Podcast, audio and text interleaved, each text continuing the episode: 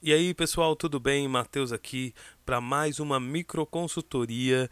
E, bom, para quem não lembra, e para quem lembra também, o nosso desafio era cantar uma música muito alta, na nota mais alta, em três volumes diferentes: fraco, normal e forte. E aí surgiram algumas dificuldades, algumas das dúvidas, e uma das mais presentes, com certeza, foi a questão de forçar a garganta, a galera aí Vixe, na hora de cantar forte, forçando a garganta muito. e na dúvida, sem saber como cantar sem forçar a garganta. Então eu quero conversar sobre isso com você hoje. Como cantar sem forçar a garganta. Você pode acrescentar esse tema aí. É, como cantar sem ficar rouco. Como cantar sem sentir dor na garganta depois. Como cantar mais de dois hinos. o que você é, o que for mais real para você, você pode aplicar aí, tá tudo relacionado a isso. Bom, sem mais delongas, vamos direto ao assunto. Aqui a gente sempre precisa né, fazer uma contextualização para a gente entender o que, que é o assunto, e aí no meio disso eu também já faço as aplicações para você ir estudar e aplicar, e para que amanhã ou ainda hoje, se você for cantar, se você for ensaiar, se você for treinar ainda hoje, você já sinta uma grande diferença. Beleza? Então vamos começar por aqui, ó é, é importante a gente perceber que o ato de cantar ele envolve três áreas diferentes, pelo menos, tá bom?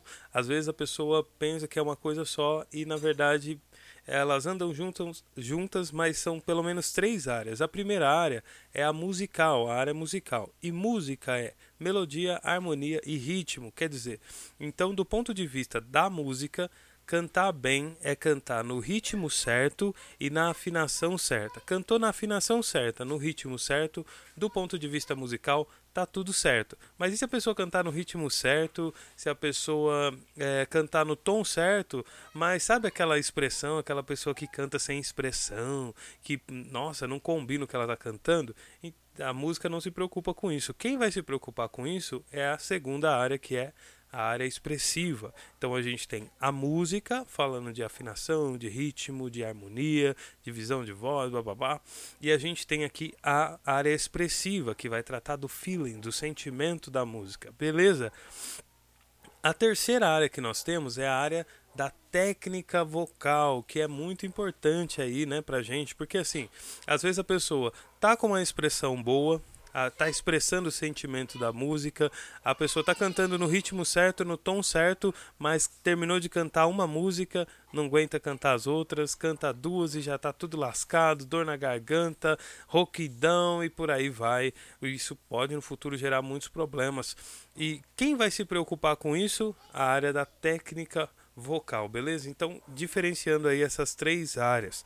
A técnica vocal ela vai falar sobre a qualidade do que a gente está fazendo e também da questão da sustentabilidade, no sentido de por quanto tempo você vai conseguir continuar fazendo aquilo daquele jeito com qualidade. Eis a grande diferença entre os cantores e cantoras que têm uma boa técnica vocal e os que não. Os que não, em pouco tempo, você vai ver a voz deles sumindo, acabando, desgastando, e aqueles que têm uma boa técnica, normalmente você vê a voz deles ficando cada vez melhor, cada vez mais apurada, cada vez mais top, cada vez mais chique. Beleza? Então, aqui só esclarecendo esses três pontos que são muito importantes a gente diferenciar e já vamos cair aqui para o assunto. Gente, então, nesse assunto aqui, o que nós estamos estudando é a área da técnica vocal, beleza? Quando a gente fala de forçar a garganta ou não forçar a garganta, não tem nada a ver com tonalidade, não tem nada a ver com afinação, não tem nada a ver com ritmo, não tem nada a ver com expressão. Aqui a gente está trabalhando a questão da técnica vocal pura e simplesmente, da maneira mais clara, mais limpa possível. Então vamos lá. Ó, é é importante a gente entender o seguinte, que quando a gente está trabalhando a técnica vocal, olha só, presta atenção, aqui a gente está trabalhando então somente a técnica vocal. Na técnica vocal, nós vamos ter quatro pontos aí, quatro lugares uh, ah, para a gente se concentrar. O primeiro é a produção do som vocal, que acontece lá na laringe no, no, no podcast ou na microconsultoria anterior. Você me ouviu falar um pouco mais sobre isso e no futuro nós vamos falar mais também sobre esse assunto da produção vocal. Mas a produção vocal acontece na laringe e esse é o primeiro ponto. Depois que esse som é produzido, ele é transportado através do ar para fora do corpo. E para esse ar ser transportado para fora do corpo, ele precisa de um apoio, né, empurrando ele para fora. Então nós temos a produção do som vocal, que é chamado de fonação.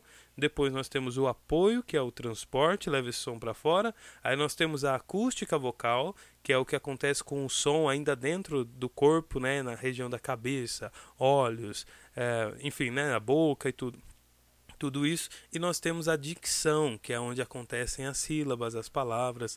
Dicção é a arte de dizer. Beleza? Então nós temos quatro áreas, quatro pontos aí para a gente trabalhar em técnica vocal. Não hoje, só estou esclarecendo para você que é a produção vocal, o apoio e transporte, a acústica vocal e a dicção. Então, beleza, esclarecendo isso, nós vamos falar aí sobre então essa questão de como cantar com volume forte, mas sem forçar a garganta e também por que não forçar a garganta? Por que não? Por que não? né? E a verdade é que usar os músculos da garganta não é um problema em si. Na verdade, para produzir o som vocal, uma frequência vocal que é uma afinação, uma nota, é, através da voz, na verdade, os músculos que vão trabalhar ali junto com a laringe estão localizados na garganta. Então, os músculos da garganta vão trabalhar e não tem nenhum problema nisso. Onde está o problema, Mateus? O problema é você usar a garganta para a segunda etapa, que é o transporte e o apoio do ar vocal. Para a produção do som lá na laringe, tá tudo certo, são os músculos da garganta que vão trabalhar mesmo. Agora, para transportar o som para fora do corpo como apoio, aí já é problema. Entendeu? Por quê? Porque se você usar os músculos da garganta para é, empurrar o ar para fora do corpo, que está levando a sua voz para fora do corpo, é, primeiro, está em cima dos pulmões, né? Está acima dos pulmões. Então não vai dar aquele empurrão lá no pulmão, aquele, é, como é que fala? Aquela, vou chamar de empurrão mesmo, empurrão.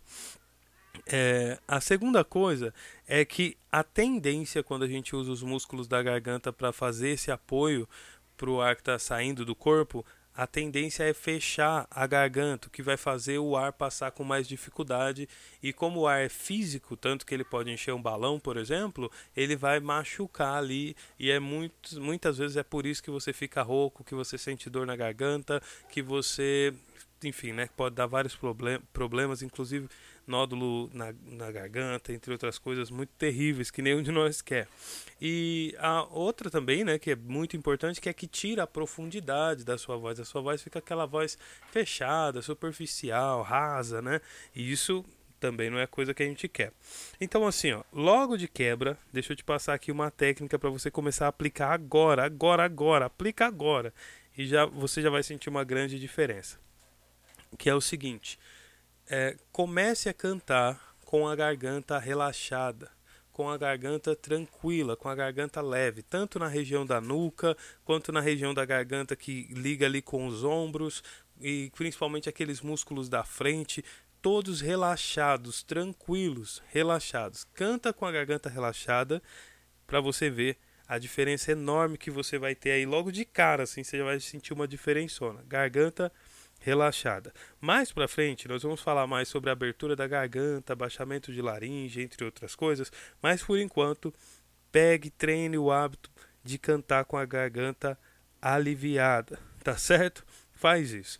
Aí, o, o grande problema é assim: se você está acostumado a cantar com a garganta, a impulsionar sua voz com a garganta, a projetar ela com a garganta, né, dar esse apoio com a garganta, você vai sentir uma certa dificuldade, talvez, porque aonde você vai buscar esse apoio agora? Aí é o seguinte, eu vou te estimular a dar um, é, simular um grito, simula um grito aí.